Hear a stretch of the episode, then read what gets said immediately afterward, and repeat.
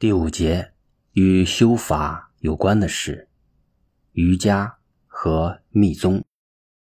前面说过，佛的呼吸法门发展演变有秘密的修法。印度瑜伽也是一种修法，在初步开始修行都有关系。讲到呼吸，你看我们花好多钱，好几次请印度的师傅来教你们瑜伽。呼吸法，你们也不好好学。教你们洗鼻子也没有洗，教你们洗喉咙也没有洗。你认为都是不必要的，只要学佛就好了。什么是佛法？这些都是佛法耶，都是学佛修持的方法，所以叫做佛法。花了钱。请了外国的瑜伽大师来教你，为什么自己不教？因为外来的和尚会念经。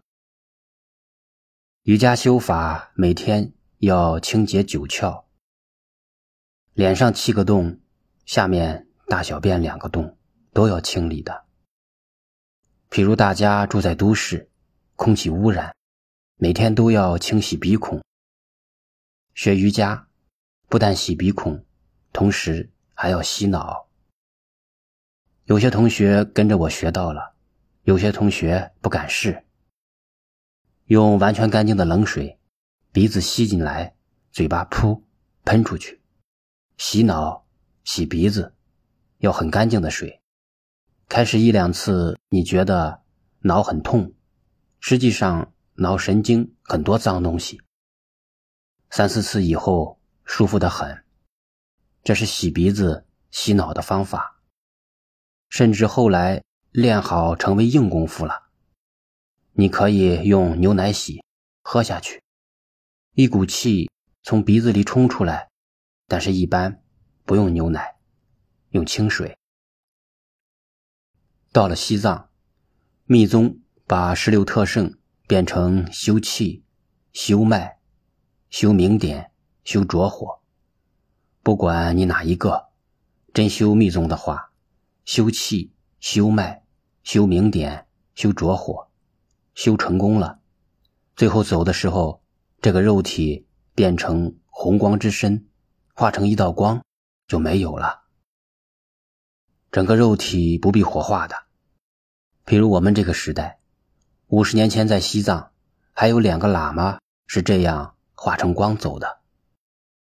这是中国在西藏带兵的队长亲自看到的。